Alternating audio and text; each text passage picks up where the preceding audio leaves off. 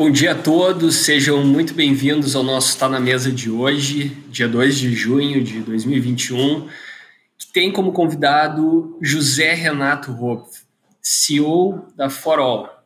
E o tema é um tema que nós temos tratado muito uh, nos nossos eventos, no nosso Está na Mesa aqui da Federação, que são plataformas digitais.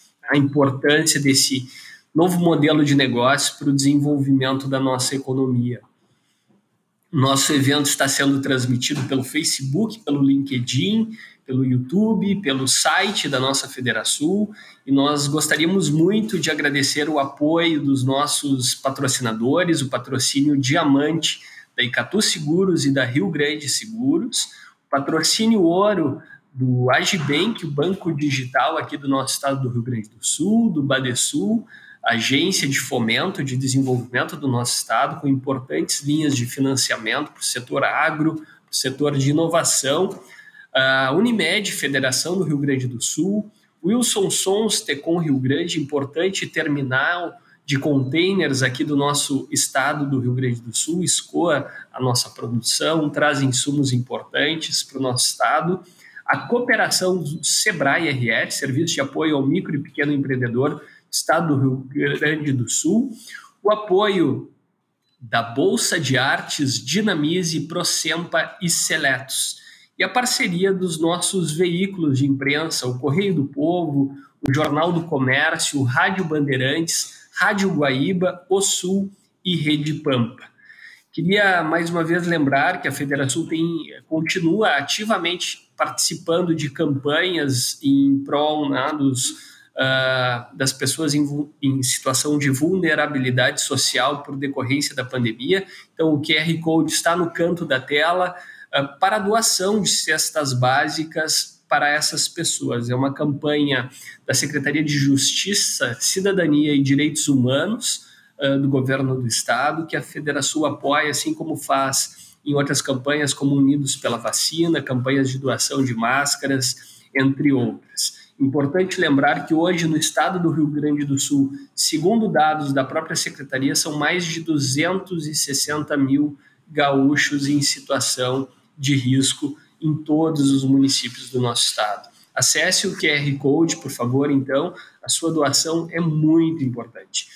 Queria convidar, uh, além do nosso convidado, Chico uh, Hauck, também para participar, nosso diretor, diretor de inovação, Zé, que uh, integra a nossa diretoria. Chico, seja muito bem-vindo também. Zé, é uma, uma grande honra te ter aqui conosco para falar um pouquinho desse tema que é tão importante. O Chico vai nos auxiliar aí nas perguntas que teremos ao final da tua exposição, Zé, uh, para conduzir as perguntas que vêm do nosso público.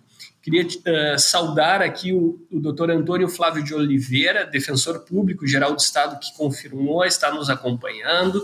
Saudar os nossos presidentes, diretores, vice-presidentes regionais que nos acompanham, inúmeros empresários de todo o Estado, e, e Zé, que nós temos conosco hoje, nos acompanhando nesse importante uh, evento.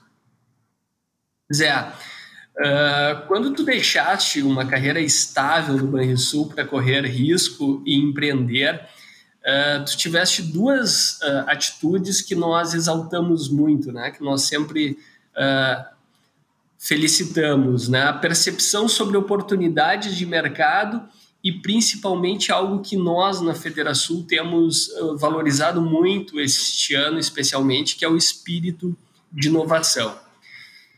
Em 2003, quando tínhamos gigantes, né, as gigantes, a VisaNet, que é a atual Cielo, e a Redcard, dominando o mercado de pagamentos, tu entraste no mercado ao lado de parceiros, mas para romper hegemonia de gigantes, né? criando aí a nossa, né? dá para dizer a nossa, porque é aqui do estado, GetNet. Enquanto a VisaNet operava exclusivamente com cartões da bandeira Visa e a Redcard somente com cartão, cartões Master, as maquininhas da GetNet furaram o bloqueio aceitando quase todas as bandeiras, inclusive bandeiras regionais aqui. Isso facilitava a vida de comerciantes e, obviamente, a, a, a GetNet ganhou mercado. Em 10 anos, né, e eu ouvi muitas vezes falando do episódio da, da, da Kombi, né, da, que levava todo mundo, toda a empresa no um único veículo, a empresa saltou de 9 pessoas para 4 mil funcionários. Né? Uh, também te ouvi dizer que, que empreender é engajar as pessoas, né? E a Federação, desde o início deste ano, tem trabalhado justamente para engajar empreendedores gaúchos. Uh, primeiro, engajá-los numa ampla discussão sobre a necessidade de avançar na transformação digital dentro das nossas empresas entender o novo comportamento do, do consumidor nos tempos atuais, atualizar processos, repensar a forma de oferecer produtos e serviços para os nossos clientes. Enfim, fazer a lição de casa para aumentar a competitividade em tempos de dificuldades como os que estamos vivendo. Ao longo deste ano já realizamos inúmeros debates sobre inovação e transformação digital sobre diferentes pontos de vista Uh, falamos de varejo, falamos de agronegócio, entre outros.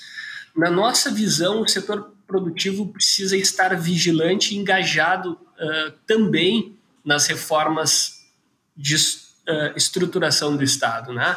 Essa, essa é a formação, é, a, é o principal, talvez, pilar da Federação. Né? Reformas que reduzam custos para o cidadão, qualifiquem serviços, amplie entregas do poder público aos cidadãos. Esse é o, é o pilar central da Federação, né, que está completando neste ano 94 anos. Trabalhamos muito no, na pauta tributária, uma reforma uh, propugnando, né, pleiteando uma reforma que simplifique o nosso sistema, estabelecendo regras claras, que reduzam custos de transação e o próprio uh, redução de conflitos com o Estado defendemos muito uma, uma bandeira de privatizações e concessões que possam ampliar a participação de recursos privados, reduzindo burocracia também em setores essenciais como infraestrutura, saneamento, melhorando serviços ao cidadão.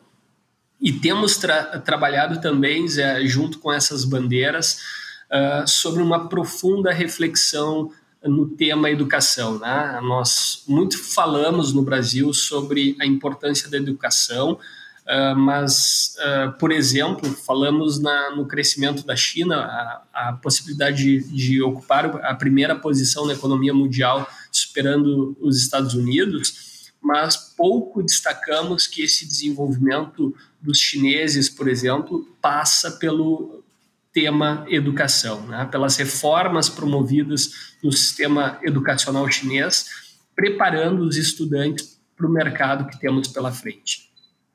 A China tem se dedicado a desenvolver, por exemplo, soft skills como criatividade, o senso de empreendedorismo, que cada vez ganham mais importância no mundo, uh, e as mudanças uh, promovidas pela, pela China, pelo governo chinês, também passa pelo foco uh, no aprendizado, por exemplo, baseado em projetos, né, com aplicações reais que facilitam a compreensão dos temas pelos alunos. Né, um, um aprendizado, em síntese, mais conectado com a realidade, que contribui com o trabalho em equipes. Mesmo nos hard skills, né, habilidades mais técnicas como programação, conceitos de engenharia, também tem tido uh, foco do governo chinês, junto com esportes, artes que eles já tinham historicamente. São modificações que, inclusive, não se restringem apenas ao ensino básico.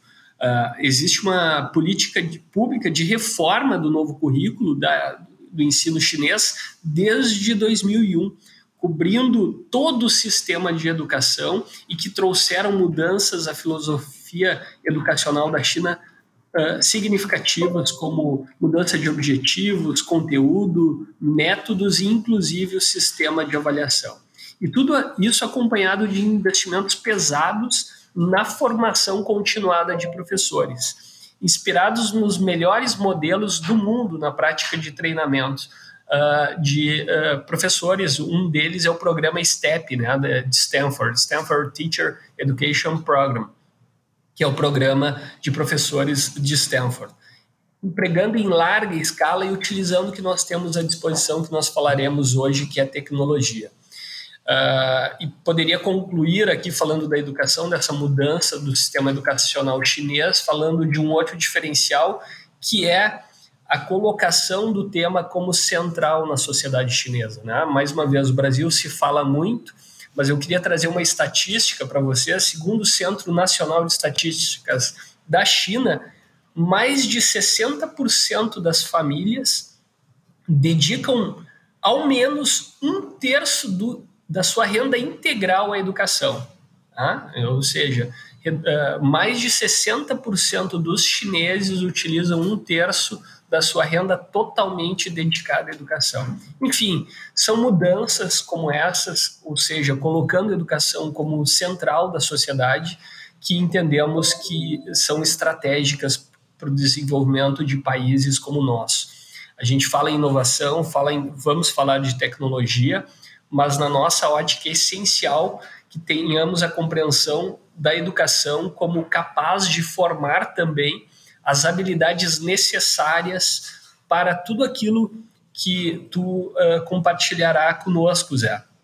Esse mundo com, uh, contemporâneo com novos skills, novas habilidades. Então, ao lado dessas transformações que a Federação historicamente uh, defendeu, de reformas, de melhoria do sistema tributário, de melhoria do sistema administrativo, de, de maior privatizações, o tema educação se mostra central e se mostra vinculado com o que nós vamos falar hoje, que é inovação. Ou seja, olhando para fora, temos um desafio grande e olhando para dentro, né, nós temos um desafio ainda maior. E hoje vamos te ouvir, né, Zé, falando que uh, a, criação da GetNet talvez tenha sido uma virada de chave, né? Em vez de repensar o futuro, tu decidiste construir o futuro, né? É justamente uh, o que os empreendedores gaúchos, nos parece, têm feito, né? E precisam fazer ainda mais neste momento. Antes da pandemia, muito se falava em plataformas digitais, mas uh, à exceção de grandes empresas de vanguarda, os avanços eram pequenos no, no middle market ou em, em empresas menores. Uh, o modelo de negócio tradicional, da forma como nós conhecíamos, uh, foi in, intensamente impactado pela pandemia e esse quadro mudou. Tá? Um novo parâmetro surgiu, trazendo, transformando a economia e a sociedade em geral. Né? Um, um novo modelo onde as empresas, para sobreviverem, precisam uh, efetivamente ampliar competitividade, promover a transformação digital, que se tornou uma questão de sobrevivência. Zé, tudo isso é uma grande honra te receber mais uma vez no Tá na Mesa de hoje. Uh, tu, que és cofundador e ajudou a estruturar a GetNet, uma das maiores empresas de pagamento da América Latina, quebrando o monopólio de gigantes e em 2015 criou a Forol, empresa de tecnologia que tem o espírito né, de transformação, de, de determinada mudar a experiência das pessoas no mundo digital. E além de CEO da Forol, também é consultor e mentor voluntário da Endeavor Brasil, que também semeia aí a possibilidade de ampliação, uh, sendo uma referência do mercado e tem com certeza muito a contribuir com os empreendedores gaúchos nesse processo de retomada da nossa economia. Então, Zé, eh, a palavra é tua, uma, uma grande honra te ter aqui conosco mais uma vez. Bom, é, bom dia, boa tarde a todos aí. É um prazer aí estar conversando aqui contigo, Anderson, contigo, Chico. Uh, Para nós gaúchos aí, é uma honra aqui a gente está é, batendo esse papo, conversando. E parabéns aí, Anderson, pela tua uh, liderança aí na Federação. Acho que tu, tu trouxe bastante uh, nesse ano aí um processo importante da, do tema da inovação como fator decisivo uh, na, na, como é que é, na, no reforço à nossa matriz econômica. Né? O Rio Grande do Sul ele tem esse ele tem esse, esse apetite, essa vocação né, para inovação. E tanto que estamos aqui dividindo junto com o Chico, né? O Chico aí com a Fábrica do Futuro. Um prazer estar aqui contigo também, Chico. A gente Uh, estamos nós e poderemos, poderemos citar uns 30, 40 empreendedores gaúchos que estão uh, o nosso estado para que a inovação se consolide como uma vocação que já é, já posso dizer que ela é uma vocação natural do nosso estado. E aí, então, uma honra estar podendo estar conversando aqui com vocês, a gente bater uma bola, tenho certeza que vai ser muito bacana a gente estar conversando ao final. Uh, uma apresentação inicial, vou, vou passar por ela para dar algumas, passar alguns pontos, acho que para a gente estar uh, tá conversando aqui. E, bom, o Anderson ele fez um bom resumo aí, um pouco da minha, da minha história, né, da minha vida aí, a gente já conversou algumas vezes, assim, e no warm-up aqui que a gente estava aqui conversando, né, Chico Anderson, é, é bacana a gente poder ver que as coisas não acontecem assim, é, as coisas têm, têm um sentido, né? E, e, o empreendedorismo no Estado é uma coisa que nos faz realmente batalhar para conseguir esses espaços. Acho que eu vou falar um pouquinho disso. E aí, andando aqui na, na apresentação. Opa! Ok, vamos lá.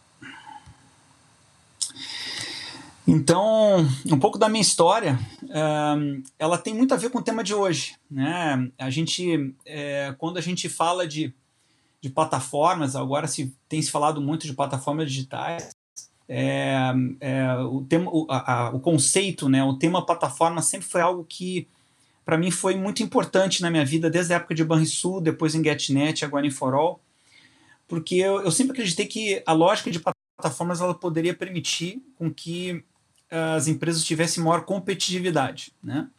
Então, na época lá do Banrisul, uh, boa parte da minha experiência que eu construí junto com muitas pessoas lá dentro foi baseada em criar no banco uma lógica de plataforma para que o banco tivesse mais competitividade no mercado, né? Então, o banco eletrônico, o Banrisul eletrônico me chamava, criou um conjunto de, de inovações para final da década de 90, início de 2000, em que foram muito relevantes e importantes para o banco, né? Dentre elas, claro, naturalmente destaca-se a questão do Barra Compras, né? E no qual várias pessoas são responsáveis por isso, mas eu tive a honra de liderar por um bom tempo a construção dessa plataforma chamada Banrisul Eletrônico, e ela realmente deu um, um aspecto bem importante, introdução, o Banrisul foi um dos primeiros bancos em correspondente bancário, o primeiro banco a ter Internet Bank 24 por 7, primeiro banco a ter ATMs de, com plataformas de baixa, primeiro banco a ter sua própria rede independente de cartões foi o Banco Compras, né? Então, e tudo isso dentro de um conceito de plataforma e que foi o que permitiu com que os negócios do banco, através de plataformas tecnológicas, tivessem mais competitividade dentro do mercado. Não foi diferente isso quando uh, saí do banco em 2013, o Anderson fez um breve resumo aqui, eu acho que bem importante, né? quando a gente começou a construir a Forol, com, a, construir a GetNet lá em 2003, foi nessa linha, né? Foi entender que existia um grande desafio no mercado, uma grande oportunidade, o mercado tinha uma concentração, um grande mercado, mas não existia possibilidade de escolher, não existia não existia uma plataforma, uma empresa que pudesse criar uma nova, um novo modelo de negócio. E a gente introduziu com a GetNet. GetNet, por muitos, é considerada a primeira fintech brasileira, né? Porque ela, com tecnologia, acabou gerando uma mudança uh, no modelo de funcionamento da indústria de pagamento. E a gente trabalhou em conjunto aí de 2003 aí até 2014, quando vendemos ao Banco Santander, foi uma, uma longa história de construção, saímos do zero aí com a Kombi, a história da Kombi vem da história de que a gente ia uh, lá para Campo Bom, né, a sede da empresa, e tínhamos oito, nove pessoas logo no início, e a gente foi construindo e chegamos aí próximo a 4 mil colaboradores e acabamos fazendo uma disruptura no modelo de negócio, né, e, e muito da competitividade da GetNet se deu em que a gente era mais rápido, a gente era mais eficiente, a gente era mais é, flexível e mais competitivo, eficiente e eficaz nos negócios. Eu tinha um, uma coisa que eu falava muito lá que era nós tínhamos que ter um custo por transação menor do que a Cielo, né, na época Vesilente. Então era um jump, mas é como é que nós vamos conseguir? Cara, tem que fazer diferente. E assim fizemos um monte de inovações, mas o legal foi que a gente construiu o nosso negócio baseado numa lógica de poder criar produtos novos, criar processos novos e escalar os negócios de novo no conceito de plataforma. E nesse sentido, após a venda da GetNet, eu me dediquei a esse sonho grande chamado For All, né? E foi de novo vendo a questão de oportunidades. Aí foi bom que tu trouxe aí, uh, Anderson, a questão uh, da China, né? Uh, mas muito se baseou num conceito de olhar o que estava acontecendo nos Estados Unidos, acontecendo em Israel e China. E aí pensei, tipo, pô, eu queria mostrar que era possível sim fazer no Brasil, fazer no Rio Grande do Sul, fazer aqui em Porto Alegre, sabe, uh, o, o, que tinha de mais moderno no mundo digital. Né? Então o nome For All ele vem por isso, né, que é para tudo e para todos, mas com uma lógica diferente. Né? Eu percebi que, uh, diferente do passado, ali em 2015, com questões de cloud, com outro processo, existia uma nova construção de um novo tipo de negócio, um novo processo, que era poder ajudar a construir mesmo pequenos negócios a grandes negócios com uma redução absurdamente do custo de tecnologia. Então, agora, um pequeno estabelecimento comercial podia ter conexão com redes sociais, podia ter um processo de pagamento, podia ver que tinha a possibilidade de poder construir uma plataforma que, diferente de as empresas digitais que têm em geral, que acabam querendo competir com a economia real, o nosso proposição é criar uma plataforma para ajudar a economia real a competir uh, no mundo digital. Né? Então eu trago aqui um, um breve vídeo aqui para explicar o que é a Forol, né? E depois vamos falar bastante sobre plataformas digitais. Tô perto aí, Laura? Clico aqui no videozinho. Opa! Isso, por favor.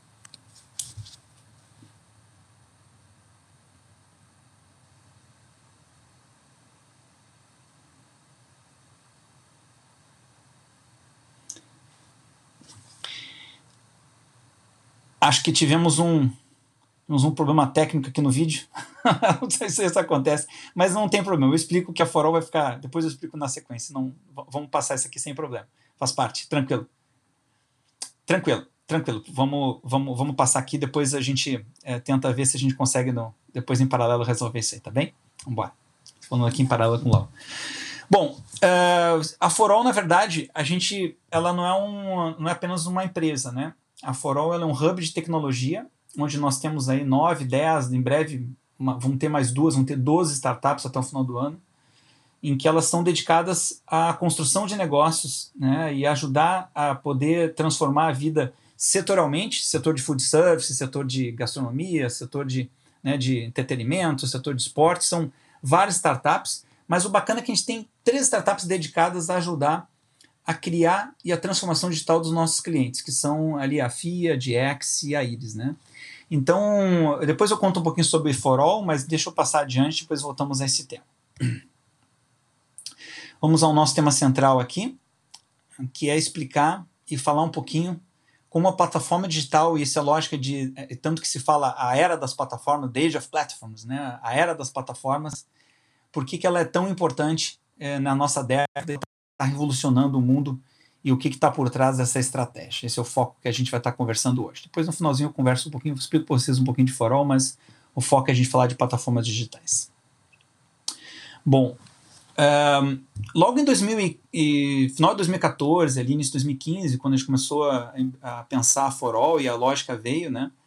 Eu olhei muito assim, na época, junto com meu sócio, Ricardo Galho, a gente estava estudando é, qual era a grande sacada, né? O que estava por trás dessas big techs, as que nasceram digitais, né? As born digital. O que, que essas caras tinham feito de diferente e o que, que eles tinham pegado? E eu percebi, comecei a analisar que eles tinham todo um conceito, uma pegada diferente. E que é, todas elas tiveram que construir sua própria plataforma. Só que a diferença neste momento é que não era só plataforma de tecnologia, o negócio foi construído no modelo de plataforma. Então, diferente de como uh, eu até apliquei o conceito tecnologicamente no Banrisul e apliquei o conceito também em GetNet, o que a gente percebeu é que nesse novo mundo digital não, não era só uma questão, uma, uma lógica de que eu tinha uma plataforma de tecnologia, mas sim com que os negócios eram construídos de maneira tal que eles pudessem escalar absurdamente. Essa é a grande diferença dessa história quando a gente pensa em era de plataformas e plataformas digitais foi que não era mais apenas a tecnologia em si que amparava o crescimento do negócio, mas com que o negócio fosse construído nesse processo. Então, quando tu olha, quando a gente olha assim, por exemplo, Facebook, Netflix, Uber, Airbnb, uh, Amazon, e aí vamos para as chinesas aí, né? Alibaba, Tencent, né? E, e, e, todos eles tinham uma lógica diferente. E aí estudamos muito esse conceito para entender, poxa, todos eles tiveram que construir sua plataforma, por quê? Porque as grandes empresas de tecnologia não estavam preparadas para fornecer tecnologia para essas empresas digitais. Era uma havia uma necessidade. A gente olha, aí veio a grande sacada da Forol, que foi, poxa, ao invés de eu competir com a economia real, por que, que eu não ajudamos a economia real a que ela tenha competitividade digital e queremos, e até quem é da economia digital também ter plataforma, não ter construído plataformas, não cria plataformas que possam ajudar com que esse negócio sejam construídos assim. E daí por isso o nome For All, que servia para tudo e para todos, em todos os setores, daí vem o nome, né? Eu brinco que VC, se usa muito o termo de tecnologia B2, B2C, né? B2B. Eu brinco que o nosso negócio é B2B4C, né? É, o, é, é para atender empresas que possam atender o, o consumidor final, né? Então, muito a gente se inspirou num cara gigante chamado Tencent, né? A Tencent é talvez a melhor representação é, no mundo é, dessa lógica de usar o conceito de plataformas tá, para escalar os seus negócios. E é, foi engraçado porque quando a gente começou a For All, lá em 2015, 2016, num determinado momento, uma pessoa chegou e falou: mas vocês estão fazendo uma coisa parecida com a Tencent, né? Foi engraçado porque a gente não realmente não. A gente tinha olhado a Tencent, mas não tinha se inspirado necessariamente na Tencent. A partir daquele momento a gente começou a entender a Tencent e vimos que a Tencent tinha realmente muita muita sintonia. A gente fomos à China também, uh, tentar entender toda a dinâmica, fomos a Israel, fomos bastante Estados Unidos, mas a gente entendeu que existia uma lógica muito interessante na Tencent, porque uh, 2010, 2012, a Tencent já estava bombando, já estava, sabe, super bem posicionada. Uh, criando seus negócios, escalando seus negócios, quando na realidade o conceito de plataforma só passou a ser algo relevante e importante somente em 2016, 2017 nos Estados Unidos.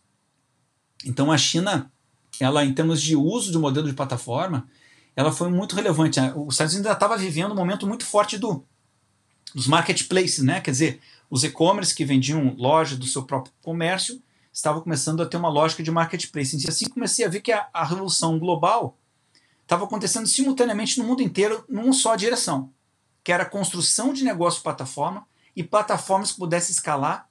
E o que eu vou reforçar aqui com vocês é que isso tem muito a ver com a criação de plataformas para ecossistemas. A nossa década agora, que nós estamos vivendo agora, essa nossa década, vai ser a década de consolidação dos negócios de plataforma para a criação de plataformas para os ecossistemas. E a Tencent é uma referência muito importante para a gente nisso. Eu vou detalhar a seguir. Então, quando a gente olha de plataforma. É, deu uma desconfiguradinha mesmo lá. Acabou dando ponto aqui. Sempre acontece essas coisas, mas tudo bem.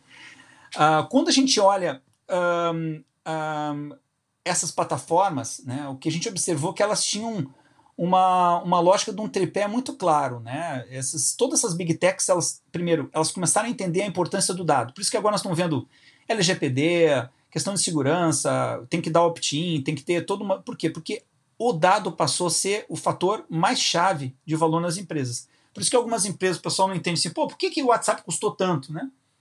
O que importava ali é conhecer os dados das pessoas para poder fazer a oferta certa. Né? Então, as big techs, as born digital, elas entenderam melhor do que nunca e aplicaram melhor do que nunca o conceito de que dado passou a ser um dos ativos, se não o mais importante, o ativo-chave no processo para oferecer o produto certo para o cliente certo, no formato certo, no momento certo. Quer dizer, aquela ultra personalização, que os americanos chamam de é, perfil único, né, o prof, single profile, ou os chineses chamam de identificador único, o unique ID. Né? Então, essa lógica passou a ser item central na lógica de plataformas. Então, hoje em dia, todas as empresas globais, todas, sem exceção, têm estratégias de dados. Cientistas de dados passaram a ser relevantes em todas as organizações e ter os dados dos seus clientes passou a ser relevante até para quem é um, um profissional liberal. Se eu não tenho se eu não tenho os dados dos meus clientes, meus pacientes, a quem eu atendo, eu não consigo realmente me comunicar com eles, eu preciso ter essa comunicação direta e não depender e cada vez menos depender de redes sociais, porque está muito caro esse processo, né? Um, a outra lógica é marketplace, né? O que, que é o Uber, né? O que, que é o Airbnb, o que, que são essas coisas? São ofertas que eu tenho um conjunto de uma necessidade, eu atendo uma necessidade, mas ofereço um conjunto de ofertas para esses meus clientes através de marketplace. E por fim, né? Aquela história do que se diz o Uber Experience, né? a experiência Uber. Quer dizer, eu entrei, usei, paguei, não tive a sensação. Do, eu entrei, usei e saí sem pagar, praticamente, entre aspas. Né? É, o pagamento passou a ser algo que se uh, faz parte do processo. E as grandes fintechs, que estão crescendo muito hoje no mundo, são as fintechs que vêm da economia real, ou as que vieram da economia digital, mas que não eram financeiras. Então, Na própria Tents, que é um bom exemplo, com o seu WeChat, ou vemos a Amazon, ou vemos aqui as como teve aqui o Fred, teve aqui na, o Trajano teve aqui na Magalu, né? De ver iniciativas uh, muito importantes disso. Então, o que nós estamos vendo é que a oferta, o processo de pagamento passou, o produto e serviço financeiro passaram a ser parte integrante da oferta e cada vez mais facilitado. O Banco Central, todo mundo tem trabalhado nisso, o nosso em especial com o Pix, por exemplo.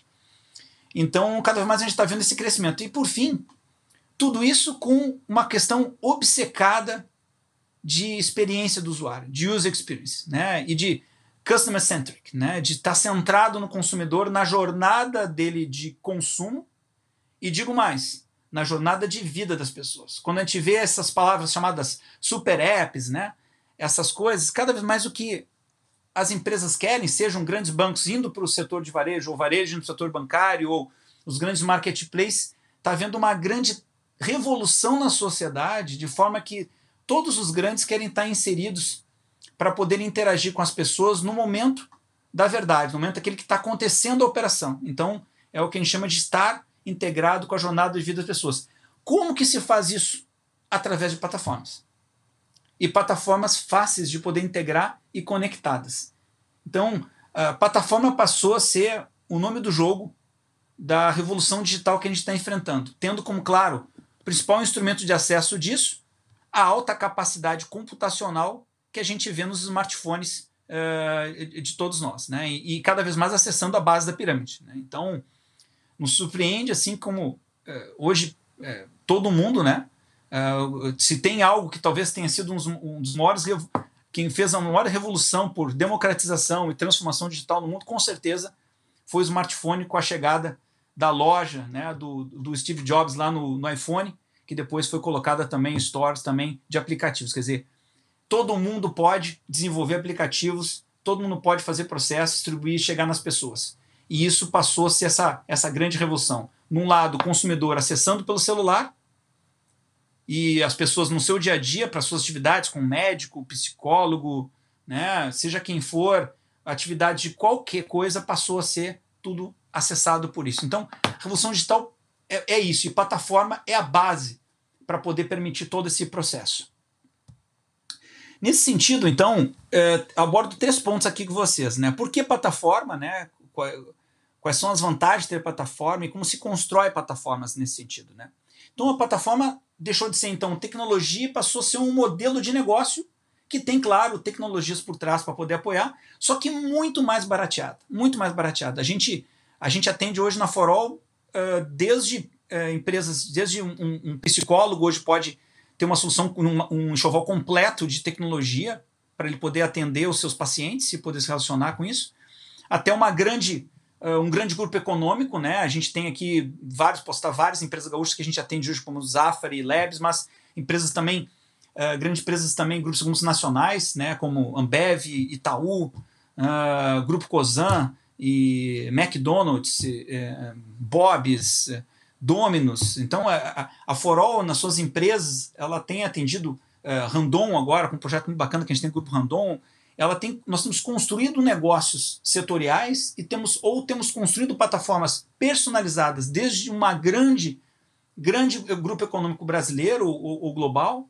ou até um profissional liberal consegue utilizar nossas soluções. Então, essa lógica de plataforma, é, é, é, ela tem conseguido trazer esse conceito de poder expandir os seus negócios, de poder garantir eficiência e eficácia simultaneamente. Mas o legal é que, com um custo, hoje, desde um profissional liberal pode, na verdade, começar a interagir e poder oferecer o seu serviço. Né? Eu tenho, conheço um amigo que ele está ah, morando fora do Brasil e ele está atendendo uh, globalmente assim pessoas e empresas no serviço. Então, não é só uma questão só de, eh, digitalizou globalmente o processo. Né? Agora, indo nesse ponto, eh, eu trouxe alguns pontos aqui, né, quer dizer, eh, de, da vantagem competitiva da estruturação de plataforma. Primeiro que é, eles são apoiados em tecnologia, né, mas não são só tecnologia. Tu pode oferecer esses teus negócios, tu vê o próprio Airbnb, toda a tecnologia do Airbnb, ela era é, de terceiros, até que ela foi criando sua própria uh, atividade do core. Facebook, idem. Né? Então, é incrível como, como a lógica de transformação criou a capacidade, porque o importante não, não é só ter ideia, né? Digo, a ideia é legal, mas ideia todo mundo tem. E tem milhões de pessoas tendo ideia e impactado o mundo inteiro, mas o difícil é fazer. Então, a lógica de construção de um negócio é mais importante do que efetivamente a questão da propriedade da tecnologia. Temos isso como item muito central em todas as grandes big techs. Né? Há uma facilidade de troca, né? é um modelo baseado no efeito de rede, quer dizer, se a gente quer estar na jornada diária, tem uma lógica de efeito de rede, e proporciona que a experiência do usuário final seja geralmente muito relevante. Né? A lógica de escalar, usar motores, capacidade de serviço, é uma lógica que apresenta uma grande capacidade de conectividade externa.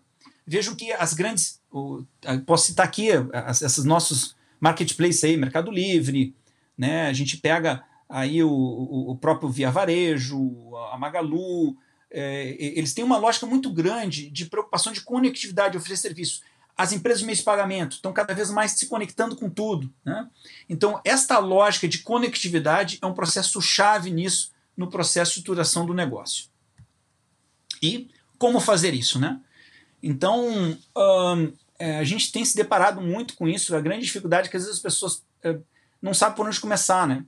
E eu, eu, vou lá, compro uma startup, eu faço um... Não, é, a gente costuma dizer que a coisa mais importante, na verdade, é, é entender e ter a cultura da organização adequada para poder fazer esse processo. Então, não se trata apenas numa questão de modelo de negócio, não se trata apenas de tecnologia, mas o tema de tu entender que é importante a, a questão cultural, ele é decisivo no processo de entendimento disso. A gente tem feito vários diagnósticos para várias empresas, tem ajudado no processo de entendimento da, da necessidade do que se tem, né?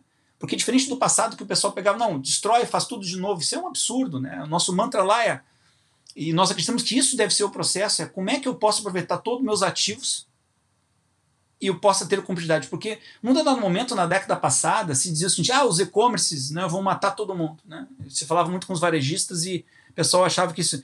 Quando se viu o que está acontecendo agora é o seguinte: no digital, o digital não é online. O digital é a experiência do consumidor tendo isso aqui como instrumento de acesso, mas acontecendo na jornada de vida do consumidor que não importa onde ele está, né? Então, mas também e assim muito importante a experiência de jornada de vida dele no dia a dia. Por isso que os shopping centers estão mudando o seu processo, estão trabalhando para ter mais área de experiência, né? Então, entendendo isso que eu coloquei agora, o processo de construção a gente recomenda e a meu, minha sugestão é que haja uma lógica de ter uma preocupação de como é que é a jornada do meu cliente nisso.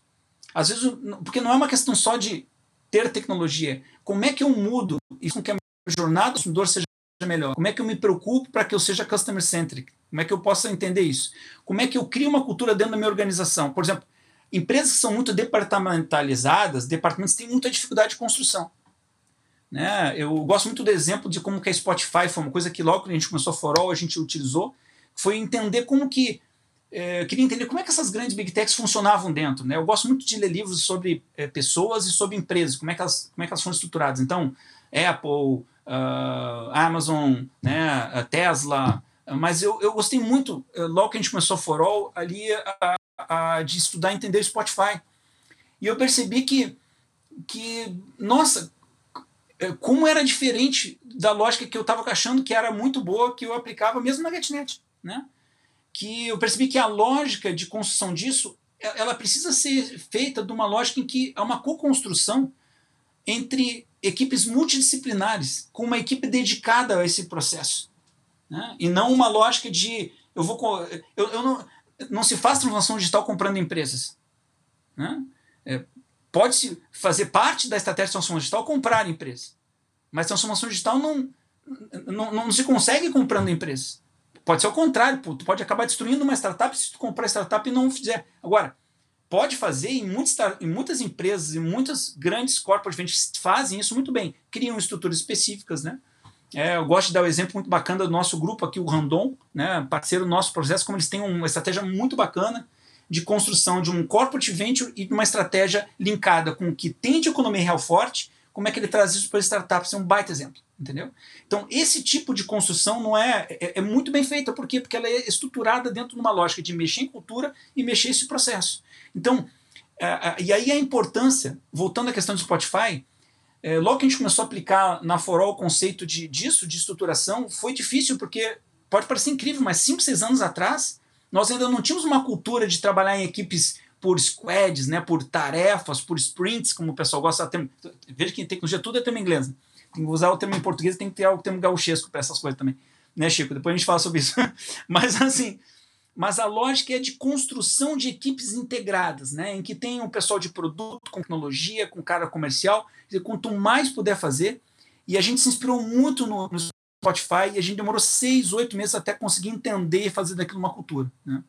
E por fim, a gente vê que a lógica sempre é, é construir em conjunto com mais pessoas e ter parceiros. Então, Uh, não são só de tecnologia, estou dizendo assim que o, o, importante é tu oferecer serviço ao teu consumidor. Então, cada vez mais as lógicas de plataformas, tu vê esses super apps, super marketplace, eles não fazem tudo. Né? A própria lógica de marketplace, eu não sou o e-commerce, eu tenho alguém que. Eu sou plataforma para eu vender coisa de alguém, certo? Então, essa lógica de plataforma para que eu ofereça parceiros ao processo é muito interessante. Então, é uma mudança muito de forma de estrutura de fazer negócios. Por isso, da importância disso ser agregado numa lógica de cultura. Bom, o que se consegue antes numa plataforma e depois numa plataforma. Né? Então, aqui, a, a, a realidade de competitividade das organizações ele fica muito claro. Né? Dados são em silos, são departamentalizados, depois os dados são integrados, pertencem à organização. Tu tem níveis de permissionamento para cada um acesse o que é importante, com cuidado do GPD, mas eles são integrados. Num lado, a propriedade é individual, no outro, é uma inteligência coletiva. Né? Por isso que uma empresa de 50 pessoas, às vezes, acaba batendo uma empresa de 50 mil colaboradores, né? Porque a lógica da inteligência competitiva é mais rápido, né? É que eu brinco, a turma, posso falar francês aqui, né? É, olho grande só serve para dar mais remela, né? Então, a, a, lógica de, de querer ter tudo e fazer tudo é uma lógica predadora, né? Então, por isso que uh, eu não acredito muito nessa lógica de the winner takes all, que é uma palavra que se usa muito, né? Na época da década passada, né? Eu acredito que plataformas trazem uma lógica de transparência e de win-win-win, né? É, de que eu possa agregar com parceiros, eu vou juntar força para agregar melhor, né? A gente sai de uma lógica de processo, uma lógica mais automática, e é uma, e é uma redução da dependência de tecnologia biológica de, de ter mais independência em cima de dashboards e processos. Então, há uma mudança no processo de funcionamento da organização como um todo. Né? Bom, uh, uh, vou passar rapidamente aqui a questão da, da Forol, que como é que a gente está estruturado, tá? Acho que vale comentar um pouco aqui o case da gente, assim, uh, bom, Forol primeiro, a gente não é só uma empresa, a gente nasceu como uma empresa para a gente poder estruturar logo no início como a Forol Tecnologia, mas o nosso sonho grande sempre foi esse, foi de realmente é, criar um hub que possa ajudar a construção de plataformas e negócios digitais. Hoje nós temos uh, empresas que são de plataformas, né, que são a Iris, a FIADX, então a Iris ela constrói soluções de data-driven, a gente tem ajudado vários projetos aí de construção de soluções de dados, seja para a questão de LGPD, seja para a questão de gestão de criação de soluções para poder integrar com e tu ser proprietário do, do, seu consumidor e criar essa lógica, seja para poder realmente administrar melhor a questão de tu ter esses dados. Tem a FI, que é Fintech as a Service, a gente cria fintechs, a gente tem ajudado várias grandes empresas e pequenas, desde um, uh, soluções white label pequenas para criar conta digital, wallet aí, e a DXCO, que são soluções de marketplace. Essas três empresas a gente tem construído um grandes cases no Brasil aí, uh, e agora estamos começando a questão para fora. E do outro lado, a gente tem empresas setoriais né, que têm feito construção de plataformas setoriais, seja entretenimento, nossa aliança estratégica aí com o Grupo Ops, nosso Grupo Gaúcho aqui. O Quicken, as nove empresas do nosso hub, a gente juntou aí nove grupos econômicos do setor food service brasileiro para nos ajudar a construção aí do, da plataforma que vem para poder ajudar com toda essa pandemia, né, Anderson? Muita dificuldade dos nossos restaurantes poderem poder ter competitividade no Brasil. Então, essa plataforma ela ajuda a integrar marketplace, sistemas de loja, dados, logística, indústria. É a primeira plataforma no Brasil a ter esse conceito de poder ajudar essa integração e resolver esse processo. O R4, uma JV nossa, Grupo Randon, do setor logístico, né? a gente vem para poder ajudar um setor muito fragmentado né? e precisa de soluções. Wine Loucas fazendo aniversário ontem, primeiro ano de lançamento, plataforma para o setor de vinhos aqui, nossa Rio Grande do Sul muito forte nisso, mas estamos atendendo para fazendo do Brasil para o mundo, né, do Rio Grande do Sul para o mundo, né? Uma, já atravessamos a Mambituba, estamos atendendo os nossos clientes aí de vinícolas também da catarinense, paulistas agora alguns também. Uh, uma plataforma para o setor, para o ecossistema de vinho, né? A Ground, plataforma de esporte, atendemos hoje 15 clubes de futebol brasileiro, uh, com plataformas digitais para os clubes. A Pling, a plataforma para health, né, saúde, uh, psicólogos, médicos, profissionais liberais nesse processo. Então a gente tem esses negócios setoriais, tem mais outras empresas aí embrionários aí saindo aí pelo, ao longo desse ano. Aqui o efeito de rede, aqui só para fica ficou uh, um conceito aqui mais para explicar o conceito de rede. As plataformas são constroem soluções, as plataformas setoriais aí criam um grande lógica de um ecossistema em função de rede. Então, uh, muito que a gente está construindo tem a ver com isso. No fundo, quando a gente olha a Forol como um todo, ela tem muita similaridade é, com a lógica que está sendo adotada pela Tencent chinesa, adaptada, claro, à realidade brasileira, a nossa lógica, nosso modelo que mescla um pouco de economia ocidental, americana, mas, mas essa é a lógica que a gente tem aqui. Né? Então, os nossos negócios vão sendo construídos uh, e eles acabam gerando um efeito de rede soma a esse processo. Aqui um pouco dos nossos clientes, a gente atende desde um GPA, ISAF no setor do supermercado, grandes bancos, né, uh, grandes empresas, grandes indústrias, até plataformas digitais. Uh, tem soluções que a gente faz, acabar de distribuição de serviços da Uber, a gente que faz uh, desde o futebol aqui, Inter e Grêmio são nossos clientes também. Uh, então uh, é bem diversificado, né? Dependendo do setor como a gente faz e as soluções que a gente atende os processos, mas no, que não se limita somente a esses grandes clientes, né? Bom, por fim, passando aí para um, eu queria destacar dois pontos aqui que são chaves no tema das plataformas, né? É, gente, qual o grande jogo que está sendo jogado hoje no mundo? É a mudança total da matriz econômica no que tange a propriedade de audiência. Esse é o jogo que está sendo jogado. Né? Então, quando a gente olha as fortunas, né, as receitas vindas de Google, Facebook, as redes sociais do processo, o grande negócio é poder conhecer dados de pessoas e poder indicar isso. Então, se isso é o grande jogo, passou a ser absurdamente relevante quando a gente olha todas as grandes indústrias globais, e eu já conversei com várias delas. Em Israel, fui num centro específico as indústrias europeias se reuniram num centro lá específico para poder estudar alternativas para que elas pudessem conseguir falar com o seu consumidor. Eu gosto de dar o exemplo uh, de uma lógica que a gente acaba falando muito com nossos clientes, que é a lógica do 80, 20, 40. Zé, aqui que é 80, 20, 40. A gente conhece muito aquela história do 80, 20, né? 20% da base de, de consumidores nossos representam 80% da nossa receita, né? Uns é 30, 70, é aqui só para dar um exemplo, né? O que eu costumo dizer é o seguinte: quer fazer uma estratégia digital foca em 40% dos teus 20% dos teus clientes. Nós estamos falando de 8% da tua base de clientes que vão representar mais um pouco mais um terço da tua receita. Esses são os caras que são o teu tirar. Então, ao invés de ficar fazendo construção de estratégia, pensando em atender sim, um grandes erros que acontece é querer atender negócio e fazer plataformas para resolver 100% da relação de cara. O foco não deve ser esse. O foco, nossa sugestão, a minha sugestão é foca em ter propriedade e para te poder falar, conhecer e se relacionar com a tua audiência. Qual audiência? Prioriza o teu 8% chave. É pegar 40% dos teus 20% de clientes. E ali tu começa a fazer o processo. E isso tem sido fator de sucesso é, muito importante nas estratégias desenvolvidas, sabe? Por isso que eu reforço o seguinte, quando eu te falo lá de eu não vou citar individualmente aqui alguns nomes, mas eu posso citar vocês de pelo menos assim 10 grandes indústrias com que eu tenho falado, globais, né?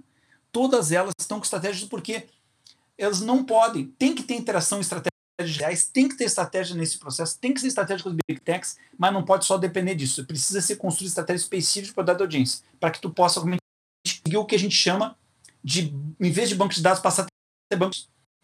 Por isso que é muito importante, por exemplo, a geolocalização. Porque a geolocalização ela, é, é, é, é, é formado, né? A gente brinca que, uh, pô, às vezes, falando com um banco que é nosso cliente, disse, olha, qual, onde é que teu cliente mora? Né? Disse, ah, está aqui o dado dele. Não, isso é o que ele te informou.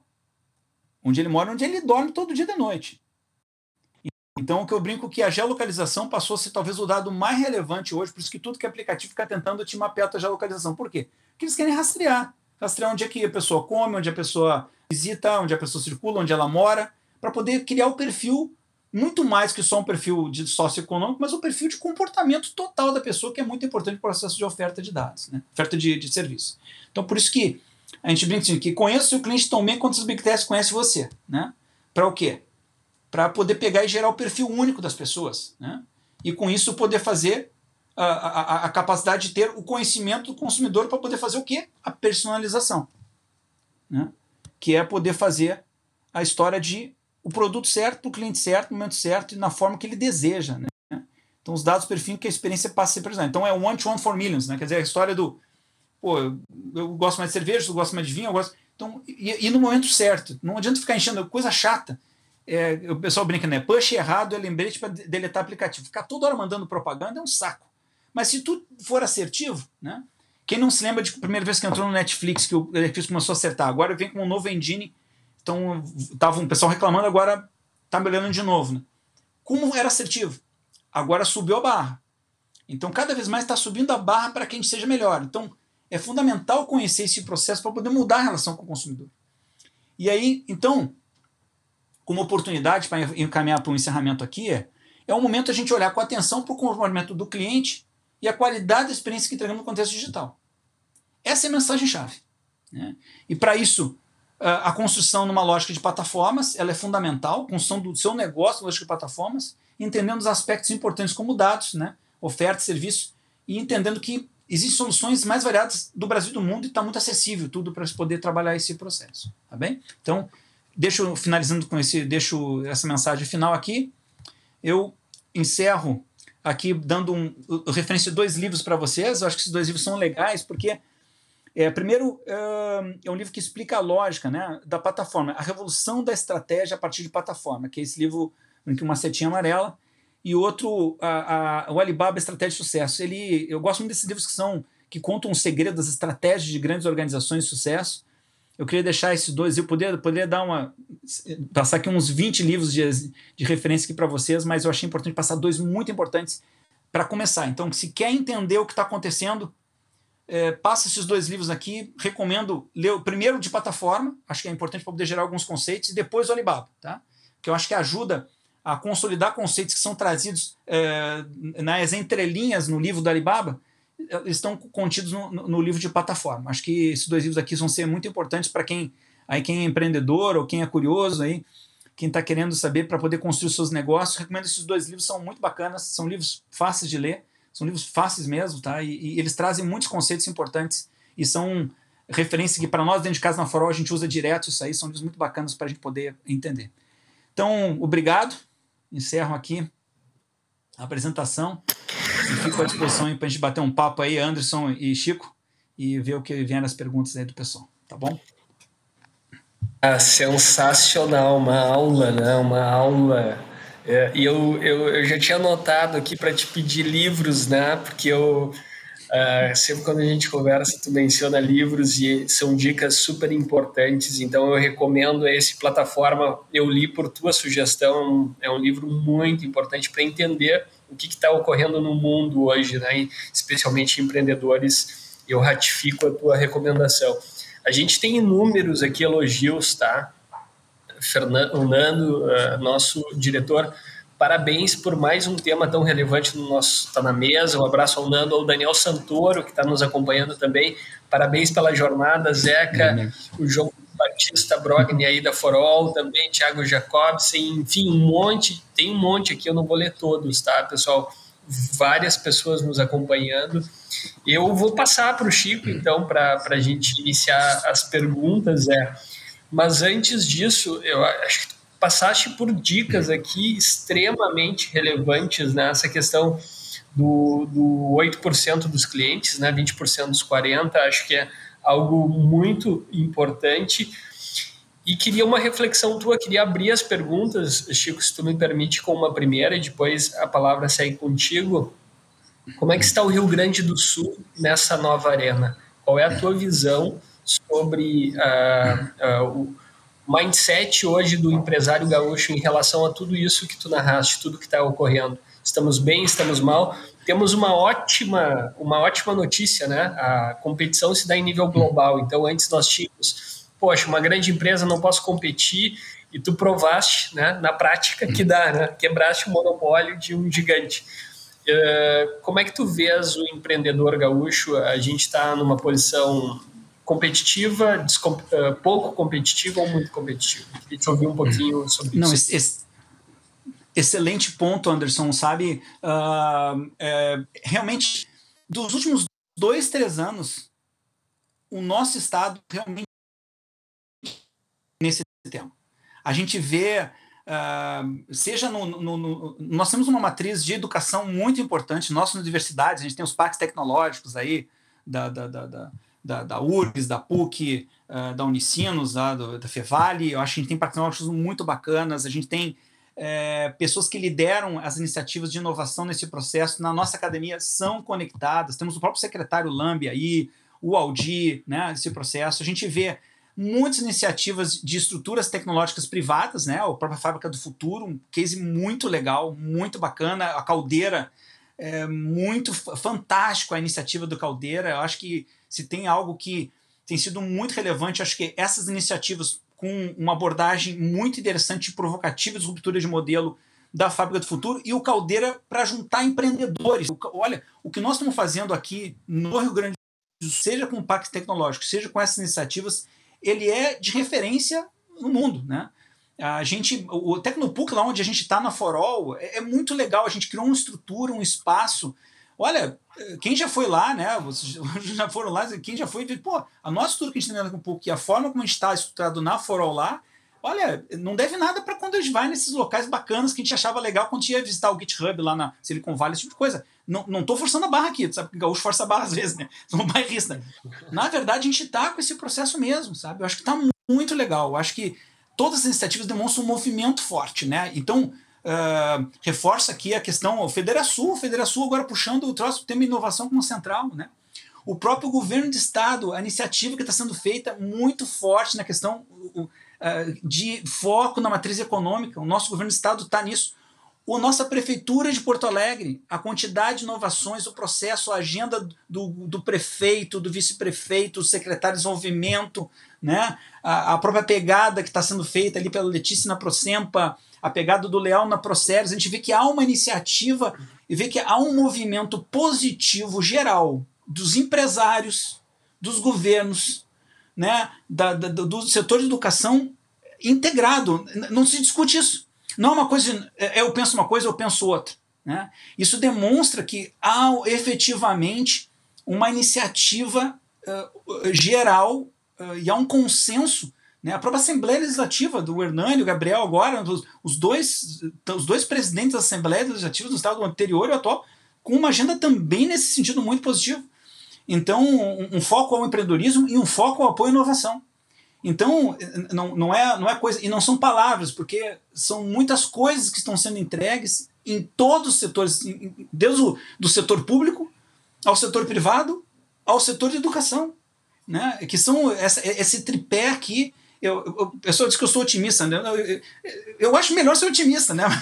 mas, eu acho que, eu, sendo realista, nós estamos sim vivendo um grande boom na inovação no nosso estado e, e, há um consenso geral de todos em prol a esse processo. Né? E, efetivamente, a gente tem muitos números e muitos processos. Nós somos uh, o segundo maior número de startups no, no Brasil, é o Rio Grande do Sul, com muito menos população, de, de, só perto do estado de São Paulo, pelo número de, de pessoas que moram lá. Mas, assim, eu digo, mas eu acho que a articulação que a gente tem no nosso estado, hoje, está sendo muito boa. Claro, tem algumas iniciativas ali em outros estados, mas eu digo, o Estado do Rio Grande do Sul acordou. Não é só uma iniciativa isolada de um só movimento. Há um movimento interessante pró inovação, pró empreendedorismo, pró esse processo no nosso estado.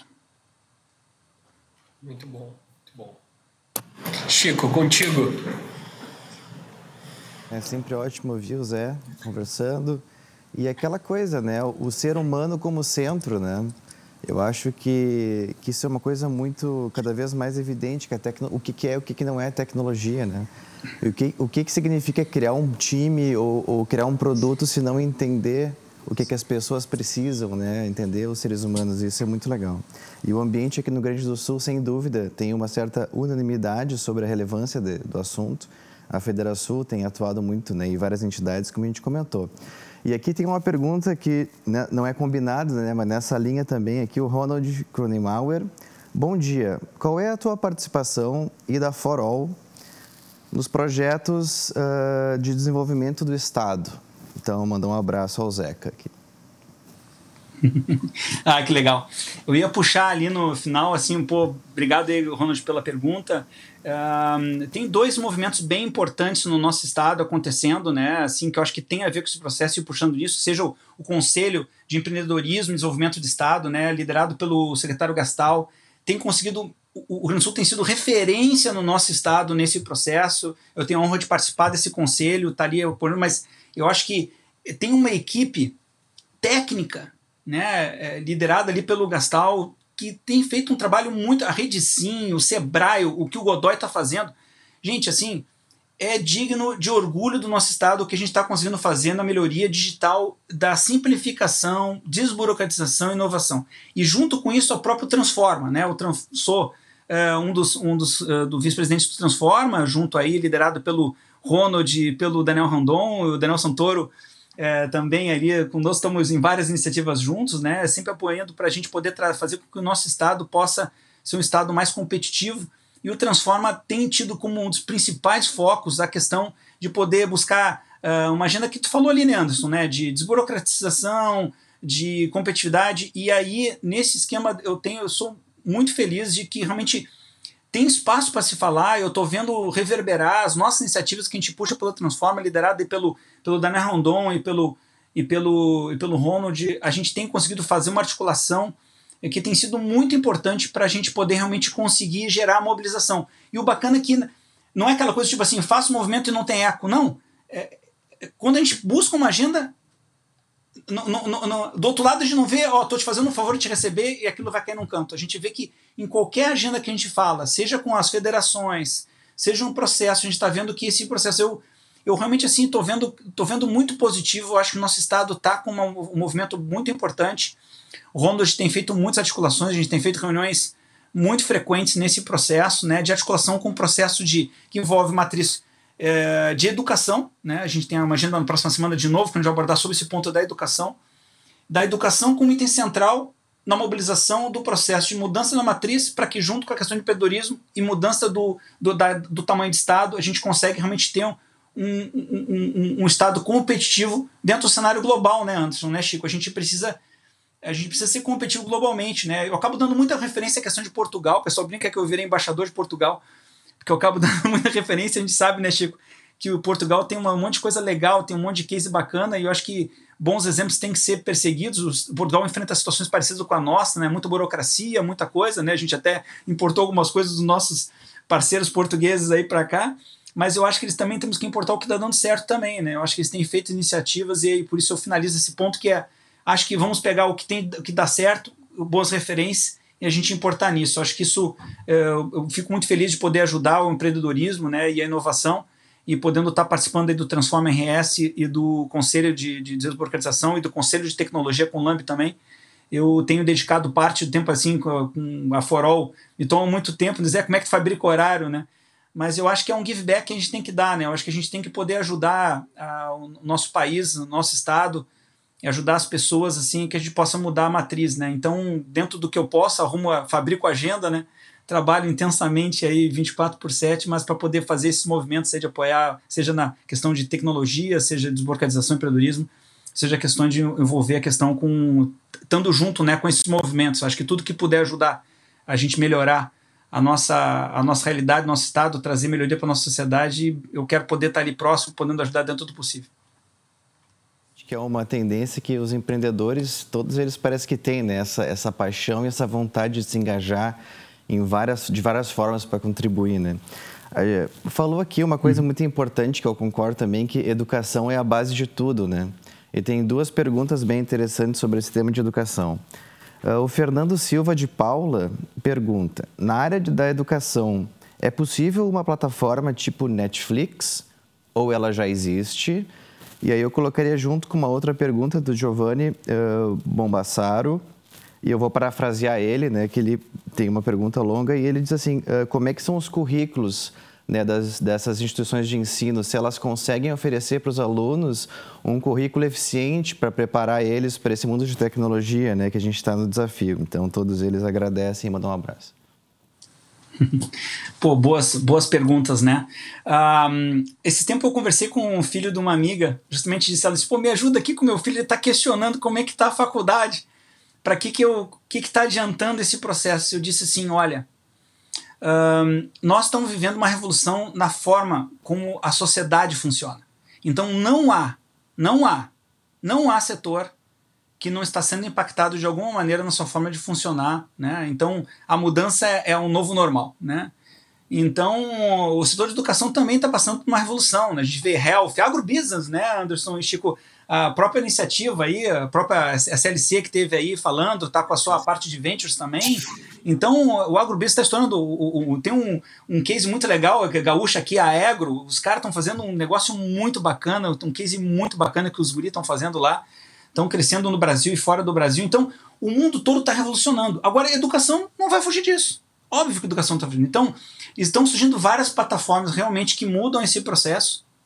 Mas, assim, eu acho que existem muitas coisas boas também no, no, na, na, no processo mais holístico, né? Eu acho que ah, se fala muito hoje, principalmente no mercado de tecnologia, uma questão de um nível de objetividade muito grande, que as pessoas querem aprender somente aquilo que eu vou usar de imediato. Aí eu acho que isso pode gerar muitas vezes uma situação reducionista no conhecimento e inteligência das pessoas para elas poderem desenvolver criatividade. Eu tenho, uma certa preocupação que o, às vezes esse processo, muitas vezes que as pessoas têm questionado a faculdade, numa linha de ser mais objetiva, possa gerar uma faculdade menos capaz de poder gerar pessoas que tenham reflexão e pensam e questionem coisas. A gente precisa que as pessoas questionem, as pessoas, a gente precisa que as pessoas tenham capacidade crítica, né? Então, não apenas aprendam a questão no processo fabril, que às vezes acontece muito na lógica de tecnologia. Então, o questionamento dos dois foi muito bacana, porque eu acho que eles endereçam justamente essa mesma preocupação. Quer dizer, tá errado, precisa mudar? Com certeza, não, não, não eu, precisa mudar. Mas eu não digo que tá errado, entendeu? Eu, muitas vezes, quando o pessoal questiona, tá errado? Não, não, não tá errado. Não tá 100% certo. Né? Porque às vezes a gente tem que cuidar, porque eu prefiro é, evolução do que perma, evolução permanente do que é, eu sou radical contra o radicalismo, né? Eu, eu, eu, gosto que eu gosto da transformação, eu gosto da repetição, eu gosto da, de encontrar uma de pensar diferente, mas eu acho que a gente nunca pode descartar o que se tem de bom, né? Então uh, e aí eu acho que é, que é a questão, acho que a construção, ela, é, acho que a ponderação e a construção vale para a educação é hoje como está precisa mudar, ponto. Qual é o novo? Nós não sabemos. A gente vai construir juntos, né? E eu acho que isso que eu acho que eles, de certa forma, endereçaram nas perguntas, existem sim, então, objetivando a resposta, existem sim várias no mundo inteiro, aqui no Brasil, até no Rio Grande do Sul, ligados com esse conceito parecido com o Netflix para a questão de educação, sim, Fernando. E Giovanni, realmente, é, tem que ter mudanças, há uma necessidade de mudanças para que a gente consiga capturar, mas a gente não pode, mas isso tem que ser alguma coisa que não possa perder o processo da gestão normativa, que eu acho que sei que conhecendo um pouco da pergunta e a forma, eu entendi que essa é a lógica dele. Pô, como, é que eu, como, é que eu, como é que eu mudo, como é que eu revoluciono, mas eu faço isso numa sentão de não perder também o que se tem de bom nisso. Eu acho que isso que é o bacana. Eu acho que a gente tem que, tem que construir isso juntos assim. E eu vejo que isso é uma preocupação de todos, tá? E, e, e eu tenho certeza que os próximos 5, 10 anos a gente vai ver muita mudança em áreas que inicialmente a gente imaginava. Assim. Eu tenho certeza que a forma da gente. É, eu, eu, gosto de dar o um exemplo de uma questão meio, para finalizar assim, é, pô, Continua tendo rádio? Continua. Para algumas coisas funciona bem o rádio. Continua tendo cinema? Continua. Mas para algumas coisas funciona bem. Então, os negócios necessariamente precisam acabar, mas eles precisam ser usados para algumas coisas, e certas coisas fazem sentido, para outras não vai fazer sentido mais não.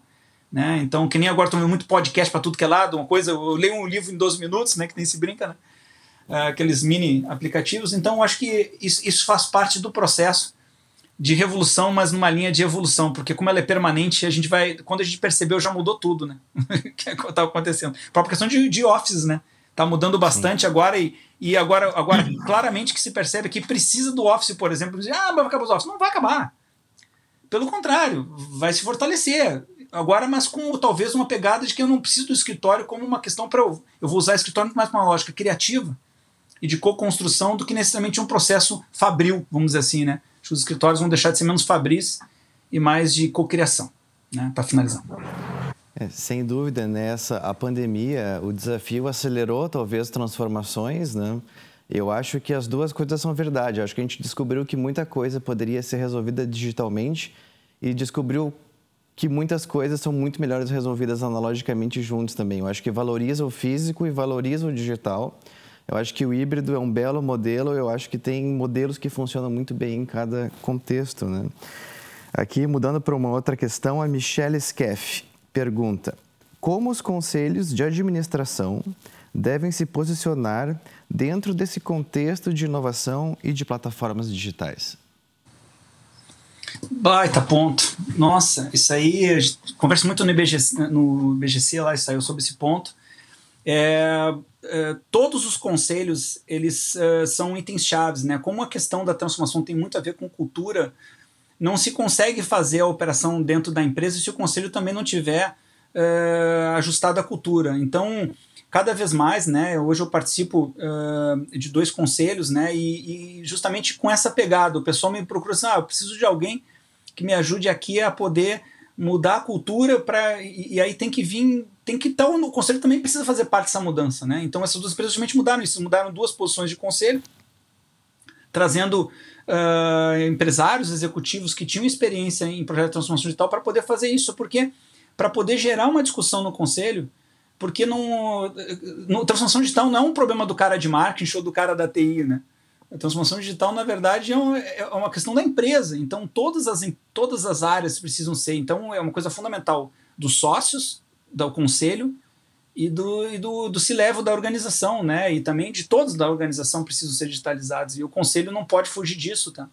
Então, acho que bom ponto que ela trouxe e, e faz todo sentido mesmo. A gente tem percebido que as organizações como um todo no mundo estão procurando fazer isso, assim como questões de poder encontrar realmente é, maior representação da sociedade, né? A gente, uh, por exemplo, a Forol recebeu um prêmio de, uh, uh, dentro de um, uma estrutura lá em São Paulo com uma empresa de tecnologia que tinha mais mulheres, por exemplo, dentro da organização, entendeu? A gente precisa ter esse processo, né? Ter uma lógica de poder ter uma capacidade de representação e de poder estar tá, atualizado, né? E estar tá realmente podendo representar adequadamente a sociedade. Isso passa também pelo conselho também. Perfeito, perfeito. Se me permite, eu tenho uma pergunta do Francisco Hauck. Posso fazer também contribuir? uma pergunta até pessoal, Zeca. Uh, o que que tu acha, né, quando a gente olha dessa evolução do ambiente de negócios no estado, né, que Muitas empresas e muitas pessoas que trabalham na área uh, sempre falam sobre aquela o, a intenção de atrair talentos, né, de, de, de, reter.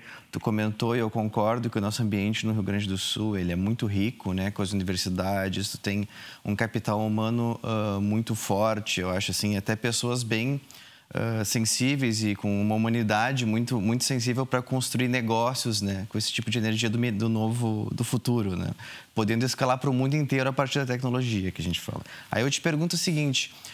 O que, como é que tu acha que evoluiu esse cenário? A gente comentou aqui que muitas coisas têm sido feitas, né, em termos do Estado, de marco legal, de, de iniciativas do governo.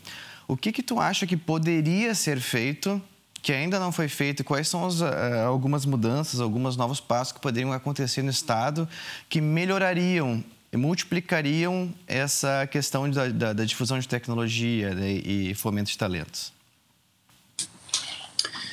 Baita ponto. Eu, eu, eu acho que existem certas coisas que são que mudam o jogo. É game changer que a gente fala, né? Eu gosto de trazer como o SRI, né, o Stanford Research Institute, né, de, de Stanford, né. Os caras, assim, uh, o pessoal não fala isso, o pessoal fala, ah, a galera foi para lá. O SRI foi chave na mudança da matriz uh, e foi a história é muito legal é, eu poderia ficar uma hora conversando a história da criação mas o bacana é o seguinte gente o SRI foi criado em 1946. 46. Né? E foi chave. Uh, a gente tem Microsoft, a gente tem Apple. Muito se deve ao SRI. A gente não fala isso, né? Uh, a gente não vê isso escrito. É um troço maluco isso. A gente não vê isso escrito, sabe? Então, eu acho que a gente está na eminência no nosso estado de acontecer um game changer para nós. A gente acontecer, eu acho que o conjunto da obra, mas talvez um ou outro fato relevante aconteça que possa ser game changer disso, né? Que possa fazer essa virada, que, que faça, cara, consolide. A gente precisa, acho que está faltando a gente fazer a consolidação. Eu, eu, acho que tem pelo menos umas quatro ou cinco iniciativas no nosso estado que estão acontecendo, que elas, ao completarem o ciclo, elas vão ser game changer. Eu até não vou citar para não deixar ninguém fora, alguém vai ficar chateado comigo. Pô, o tu não falou uma coisa, entendeu? Zé, que eu tô não. Mas assim, uh, eu percebo que a gente precisa de talvez uh, um ou dois elementos que sejam uh, game changers, sabe? Né? Eu ainda sinto falta, por exemplo, de acesso a crédito, tá? Isso não é, não é subsídio, tá? A gente, como liberal, né, defendo que cada um tem que brigar né, pelo seu negócio. Né? Eu acho que liberdade econômica, antes de tudo, liberdade também civil, liberdade de sociedade são fatores chave para mim. Para mim, a liberdade é sempre a palavra-chave para tudo, entendeu? Então, uh, mas assim, o que eu falo é, efetivamente, o S. Riley foi uma excelente conexão do setor público com o setor financeiro, com a academia e com o setor empresarial. Ele foi um, um elemento chave de articulação nesse processo através de motivações de apoio econômico e de, de ações públicas, né, que, os, que o Estado da Califórnia, que o governo americano fez naquela época, pós-guerra, né, teve aquela todo fez parte de uma lógica de pós-guerra, vamos dizer assim, né, junto com o Stanford, que tinha umas cabeças muito bem estruturadas, né, que com base até da própria necessidade, da própria criação de Stanford vem baseado nisso, da história que, você conhece a história, né, que foi lá, não conseguiu, Harvard não deram espaço para ele, daí foi para Stanford. Então, uh, então, um pouco da lógica como se criou Stanford vem disso, e a, e a lógica do governo da Califórnia e São Francisco em especial, que geraram esse espaço, coisa, e um conjunto de empresários, quer dizer, juntou, deu liga, deu conexão, fez pum, sabe? Eu acho que nós estamos vivendo algo parecido aqui no nosso estado hoje, né? É, como eu falei, a onda, o, o espírito está positivo de todos os aspectos, seja entidades empresariais, seja os empreendedores, seja as, as coisas assim. Eu vejo que é, o conjunto da obra vai dar esse estalo. Né? Eu, eu dizer quando? Eu acho que mais dois, três anos eu acho que nós vamos consolidar o nosso estado é, como um estado realmente referência nisso e Porto Alegre em especial. Eu acho que o que está acontecendo na prefeitura de Porto Alegre está indo muito nesse sentido. Eu acho que o trabalho é sendo feito pelo liderado principalmente pelo Ricardo Gomes, ali tem o Sonderman, grande amigo, o Ricardo Sonderman, ele está ali olhando esse processo também, o Lorenzoni, né, e, e, e o próprio Melo acompanhando como prefeito. Eu acho que o conjunto do movimento de Porto Alegre também vê nesse sentido. Tem aí quatro anos para poder correr com esse processo. Eu acho que a soma da obra vai gerar esse, né, esse processo. Né? Então, acho que é um bom ponto que tu trouxe. E, mas eu gostaria, eu acho que a gente desse uma olhada nessa Serai. Acho que é um troço que eu não falei aqui, mas tu, eu diria que eles foi um. Se tem um exemplo que foi chave lá, foi isso aí. Quando a gente vê grandes centros acontecendo, Barcelona teve um movimento nesse sentido também, né? Tu, tu viu o que aconteceu, foi uma coisa o arroba 22 teve uma coisa nesse sentido também, né? Então acho que uh, o nosso próprio movimento aqui do POA, né, do, do nós estamos funcionando aqui da, da, da, do, do, pacto, né, é, pacto aqui alegre, né, quer dizer, a história da gente poder criar essa lógica de poder gerar um pacto ajuda nisso, mas como dizer, uma só iniciativa não dá, mas talvez uma tenha que ser talvez uma, uma que gere essa liderança chave nesse processo. Mas uh, eu, mas eu para mim é o exemplo do SRI, ele eu acho que talvez é um exemplo que traduza muito bem como aquilo foi game changer, né? como aquilo foi decisivo na construção do processo. Eu torço e trabalho para isso, junto contigo, né, Chico, contigo, Anderson, para que a gente possa, junto com mais gente aí, a gente possa. É, eu tenho expectativa, acho que em dois, três anos a gente vai ter essa consolidação, acho que a gente vai ter esse, vai ter esse processo realmente acontecendo e a gente sentir orgulho aí de que a gente realmente vira referência para isso. E aí a atração de talento é natural, né? Porque eu acho que propósito é tudo, né? Transparência é tudo, né? Uma frase americana gosta de dizer lá, coisa the, the customer smells transparency, né? Então acho que no fundo, no fundo, o cara, uh, o cara sente a transparência. Então a lógica de propósito e itens são itens que são chaves no processo de engajamento uh, e de retenção de talentos, das pessoas poderem estar engajadas num, num processo legal, assim, de, de, de crescimento e, e uma vibe positiva. É, e caminhamos aí para os 250 anos da cidade, né, ano que vem. E eu, e eu vejo também que há várias iniciativas no estado, né, em Porto Alegre, na questão da consolidação dessa narrativa, né, tem muito do storytelling, tem muito de, de se criar um ambiente de verdade, né, com, com resiliência, com persistência. Eu sempre digo que a gente está caminhando para a tecnologia e inovação serem tão amados pela população como o futebol, né? Porque é o caminho da gente entender os impactos, né? E como isso é um assunto unânime, né? E que é um interesse público né, e dos empresários. A Federação tem muito forte isso para essa gestão com o Anderson e temos também várias ideias e várias frentes em movimento que tem muito alinhamento com essa construção do ambiente. Né? Eu não sei se nós temos tempo para mais uma, Anderson. Estamos chegando no final, Chico, mas fica à vontade para fazer a última pergunta. Então, Ana Paula Lopes. Quando falamos em reinvenção da educação, Podemos dizer que o mesmo tende a acontecer com os treinamentos e educação corporativa? Ah, esse é, faz parte, né? O, processo da, da, da, educação corporativa ele é, é, central na construção, né? A gente não, eu digo assim, é, o processo não pode ser uma questão uh, de longo prazo. A gente tem que mesclar coisas de curto prazo com movimentos de longo prazo. Né? Então é muito importante, por exemplo, cursos de formação mais estruturados, para dar o quê? Uma questão mais holística, para que a gente possa ter uma visão mais integrada. Agora, no processo uh, de curto prazo, como as mudanças são muito rápidas, este ponto do treinamento corporativo é absurdamente importante para uma empresa que quer ter posicionamento com competitividade no mundo de hoje. É tipo assim, não dá para não ter, entendeu? É tipo básico, assim, sabe? Então, a, a, a importância da gente incentivar as pessoas com, com a, dando acesso à informação, incentivando as pessoas para que elas possam ter isso e organizar, orquestrar ações de formação é decisivo. Então, porque para que se mantenha, as pessoas se mantenham atualizadas. É muito rápido, né? O próprio planejamento estratégico, a gente fala que, que era de três anos, cinco anos, o pessoal diz que o que era três anos virou um, o que era anual virou trimestral, né? A gente, na Parforol, a gente a cada três meses dá uma olhada geral, faz uma revisão trimestral, vê se não tem que fazer algum, dá uma calibrada, porque é muita mudança. Isso naturalmente precisa derivar na capacidade de treinamento das pessoas, as pessoas se manterem atualizadas, né? Então a gente tem muito lá na fora, por exemplo, squads, né? Tem iniciativas voltadas com user experience, então a gente pega uma liderança Aí tem, uh, se tá, sei lá, tem um cara, uma figuraça nossa lá, cara, o cara é o cara, gente boa, o cara é líder, por exemplo, e faz referência e toda hora treina o pessoal entre as novas pessoas. No onboard a gente faz um trabalho específico de poder treinar as pessoas em user experience, por exemplo, entendeu? É, como a Samantha diz lá, nossa head marketing, assim, ah, como é que é? User experience para nós é uma atividade, né? É, faz, é, é, é, faz parte da nossa cultura, não, não é uma atividade do processo, faz parte da cultura, né? Então, acho que isso são coisas que são, mas eu digo, cuidado não ser muito, uh, como é que se diz, uh, rígido em relação à forma. Às vezes, às vezes um treinamento muito aplicado no dia a dia, às vezes tem mais eficácia do que às vezes um treinamento é, muito assim, é, é, sabe, regradinho. Talvez o ideal seja tu pensar, mesclar um pouco disso, um pouco de treinamento prático, vamos dizer assim, né? junto com um pouco de treinamento um pouquinho mais estruturado, junto com livros, com podcast, com indicação e com um treinamento um pouquinho mais longo prazo. É, e, é complexo, é, mas é a vida. Faz parte do jogo esse processo aí. O mundo VUCA de hoje, né, Zé? É o VUCA, VUCA, ótimo, ótima é lembrança, o, muito bom, é, é, o VUCA mesmo. É isso aí.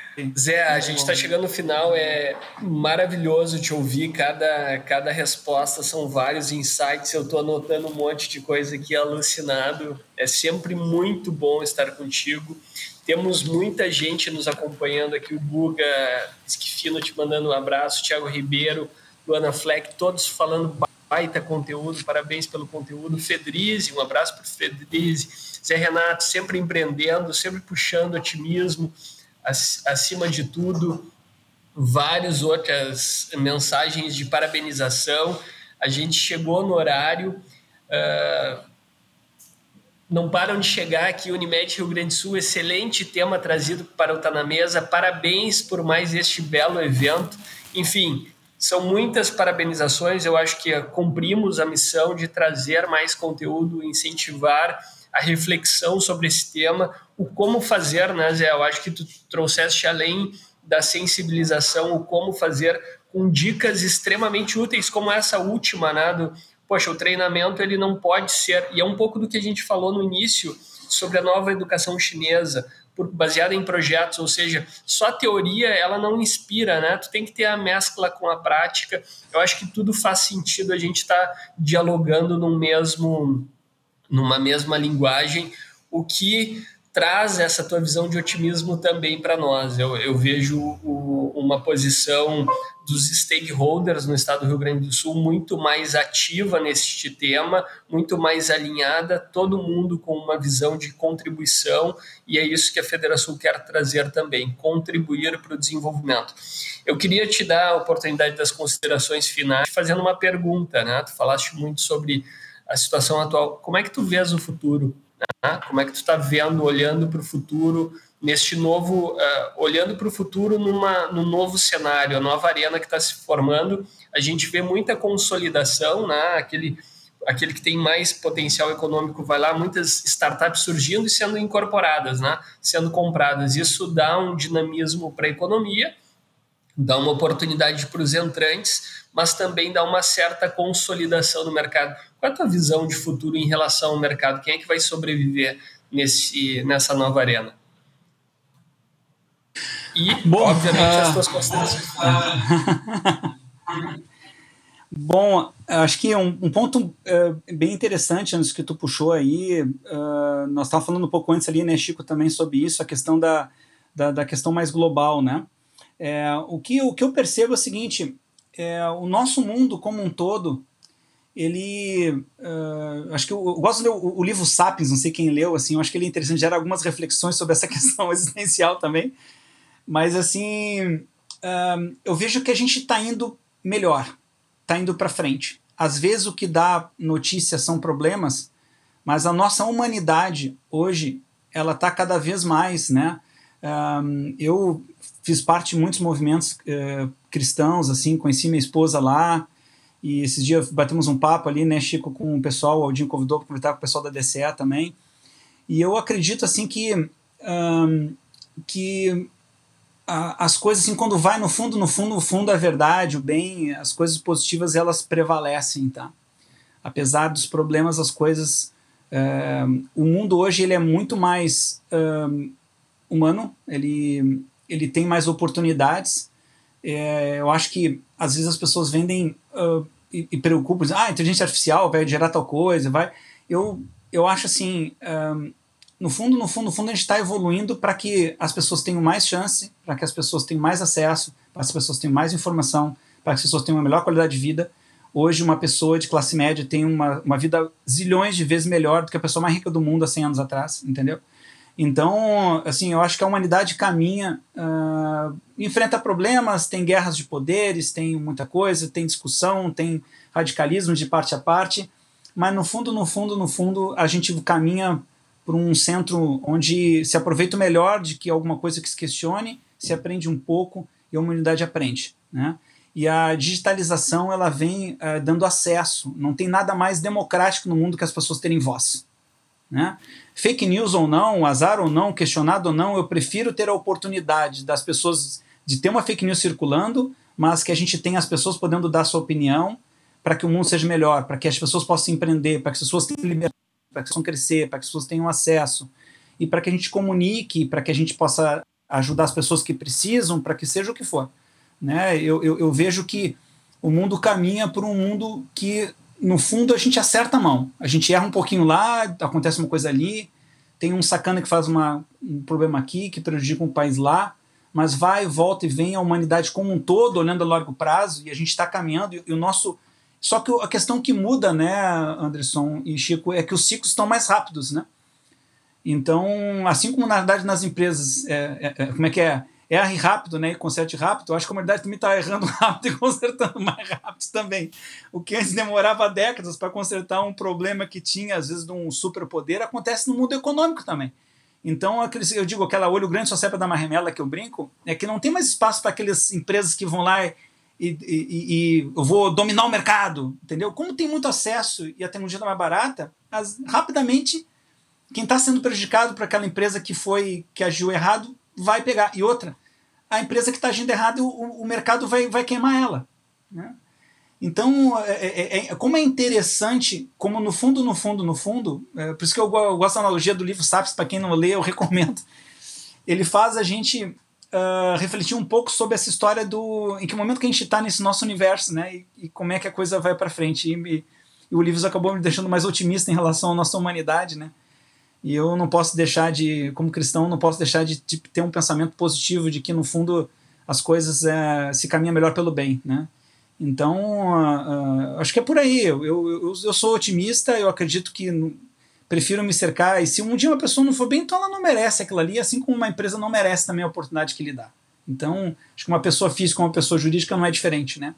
Então o mundo, o mundo vai julgar e o mercado vai julgar. O que é bacana é que com a liberdade econômica o mercado julga rápido. Né? Então se o cara não age bem, ele toma pau. Assim como uma pessoa física. Então acho que isso que é bacana. No fundo, no fundo a gente está acertando a mão e os caminhos vão levando para uma situação melhor. Né? Como diz um amigo meu, o que importa é a jornada. Né? A gente tem que ter objetivos, nosso sonho tem que ser grande, mas a gente precisa curtir a jornada.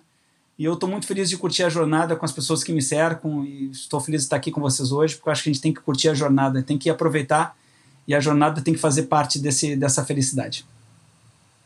Muito bom, muito bom, Zé. Obrigado, obrigado. Eu, uh, tem um outro livro também do Steven Pinker, que é o Novo Iluminismo, que fala também nessa visão, uh, é um professor de Harvard, que fala nessa visão de que a humanidade nunca esteve tão bem, né? A gente tem, obviamente, desafios pela frente, mas nunca estivemos tão bem em toda a nossa história.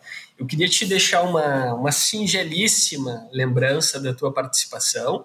É uma obra do Carlos Vergara, que tem como tema liberdade. Tá? É, é um artista aqui de Santa Maria, um momento difícil para o setor de artes. A gente tem um apoiador que é a Bolsa de Artes, que fechou 40 anos aí no, atuando com reconhecimento no setor, e a gente vai fazer chegar às tuas mãos esse singelo agradecimento pela tua presença. Foi um belíssimo evento, Zé, como não poderia ser diferente. Eu queria agradecer a ti, agradecer ao Chico, que esteve conosco, conduzindo muito bem. O Chico está à frente das nossas ações aqui. Estamos desenvolvendo uma pretensa plataforma, que na verdade é uma digitalização dos nossos processos dentro da Federação, propiciando uma integração maior também de todo esse ecossistema da Federação.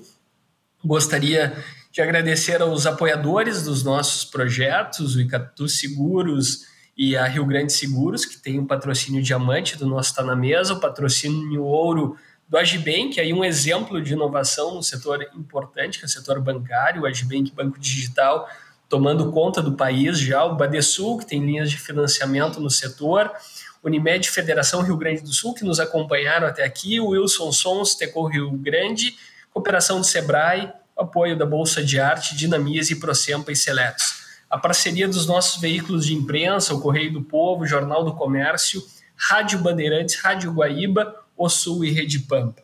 Tá na mesa, vai ficar gravado e eu tenho certeza que teremos muito mais visualizações ainda nos nossos canais. Mais uma vez, Zé, obrigado pela aula, obrigado pela parceria, obrigado pela inspiração. E boa tarde a todos. Muito obrigado, até a próxima.